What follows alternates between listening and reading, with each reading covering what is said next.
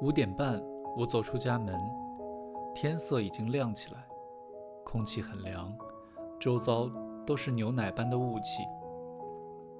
我想起了很多年前，我跑去参加夏露的葬礼的那天早上，那天也有雾，只不过那是秋天。我穿过浓雾去赶第一班地铁。刘伟就是乔芳小姨的那个孩子。如今二十一岁了，这孩子的命不好，这大概是最准确的说法了。乔芳很情绪化，她小时候，他常常像个疯子似的打他，又尖叫：“我打死你，我打死你！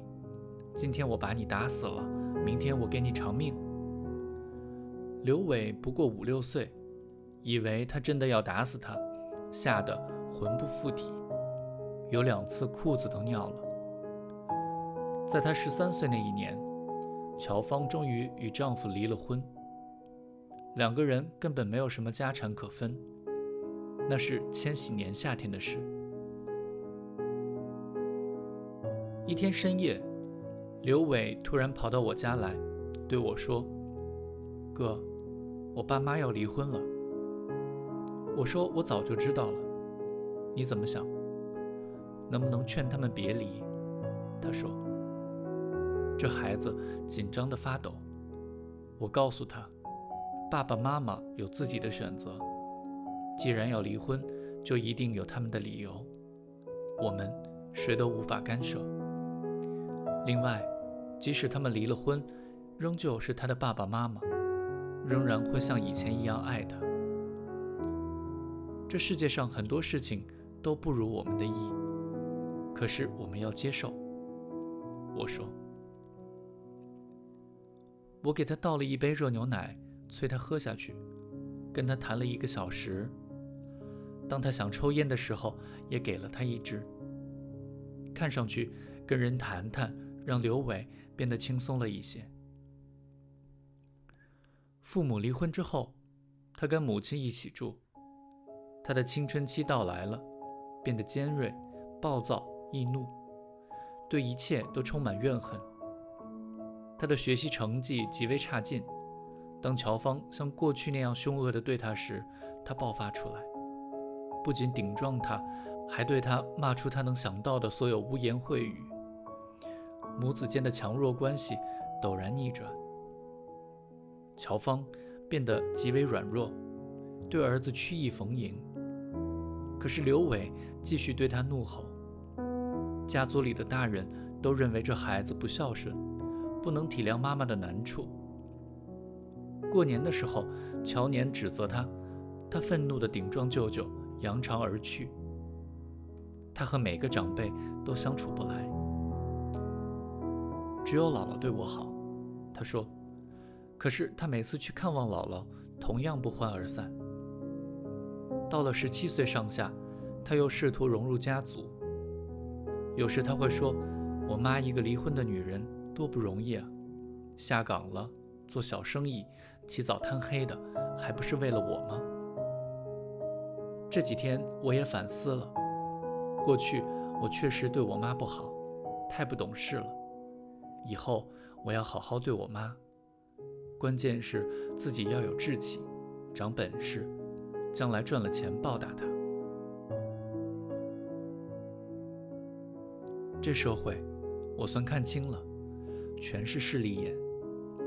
舅舅为啥总说我这个不对那个不对，还不是因为咱家没钱，瞧不起我。大人就说你这话一半对一半不对，要好好对你妈，对；说舅舅瞧不起你，不对，都是为你好。十八岁这一年，他辍学待在家里。有一天，乔芳去了市场，他把在网上认识的一个女孩带到家里，同时到家里的还有他的一个什么朋友。这个朋友在客厅里打游戏，刘伟在卧室里与那个女孩做爱。做爱结束之后，刘伟笑嘻嘻地走到客厅。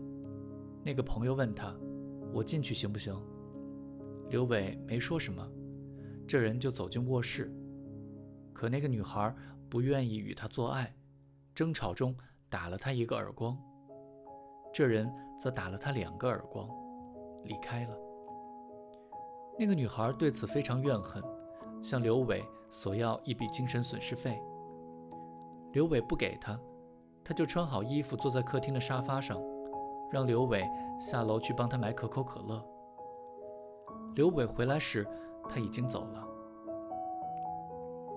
两天后，乔芳发现自己放在茶几上的一条金项链不见了。刘伟说：“妈的，一定是那个女的偷的。”乔芳问明原委，对儿子的浪荡行为也无办法，只让他再把那个女孩约到家里来，想办法要回项链。这女孩真来了，她承认自己拿了项链，又说那是刘伟该付的代价，因为他没有阻止他的朋友欺负她。乔芳记恨着女孩。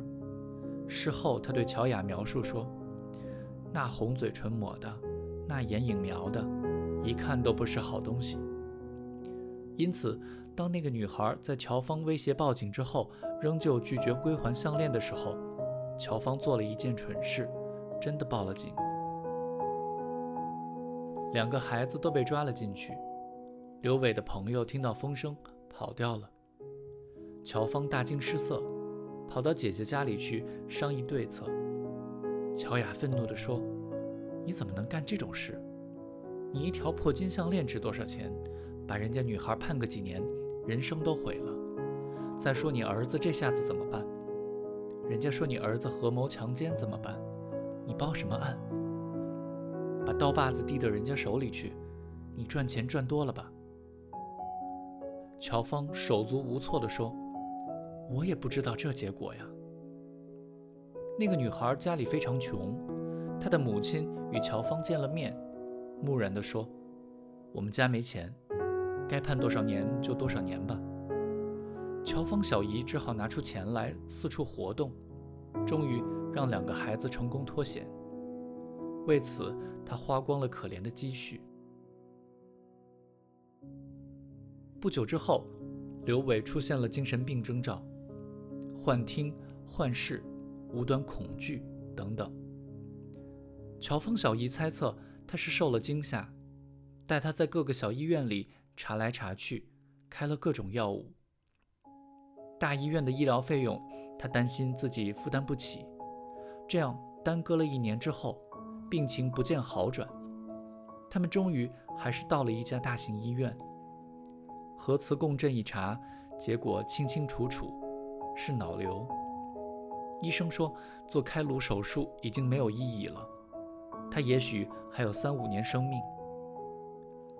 乔芳背着儿子嚎啕大哭，又说：“我毒死他吧，我给他偿命。”因为病情发作时刘伟太痛苦了。另外一些时候他状况良好，乔芳又会说：“现代科技这么发达，还治不好。”我儿子过几年就能好。他认识了几个同样年龄的癫痫病人的母亲，他说他的儿子也是癫痫患者，他们就劝他给儿子娶个媳妇儿。这并不奇怪，几乎每个癫痫病人的母亲都想给儿子娶个媳妇，以便那个年轻女人在他死后替代他。奇怪的是，乔芳真的开始打起这个主意来，而且。真的做到了。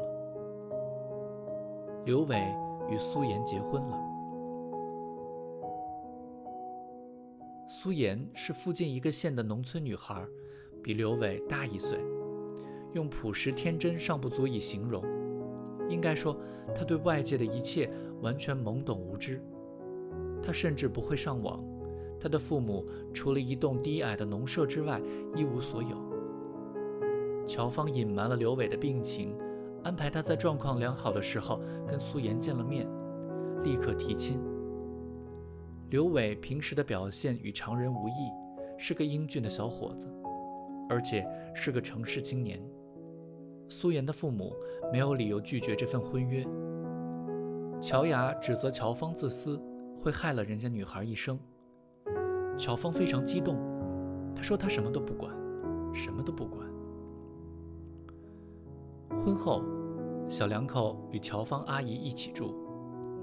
刘伟第一次病情发作的时候，乔芳阿姨对苏妍说：“这是没睡好。”几次之后，再也瞒不住了。乔芳对着苏妍哭了，说：“妈妈对不起你。刘伟有病，妈妈没跟你说。现在妈妈就求你一件事，别离开刘伟。这段时间妈妈对你好不好？我对你像亲女儿一样。妈妈保证，以后对你更好。家务事都不需要你做，洗碗、擦地都妈妈做，你陪刘伟看电视就行。”你也不用出去上班，妈妈赚钱养你就行了。这个家，这房子，以后都是你的。又说了一番现代科技发达，刘伟的病总会治愈之类的话。乔峰从此白天赚钱，晚上做家务，成了老妈子。哎，你说说，他有什么家业，就骗人家苏妍啊？在电话里，妈妈谈到这些事。跟我感叹。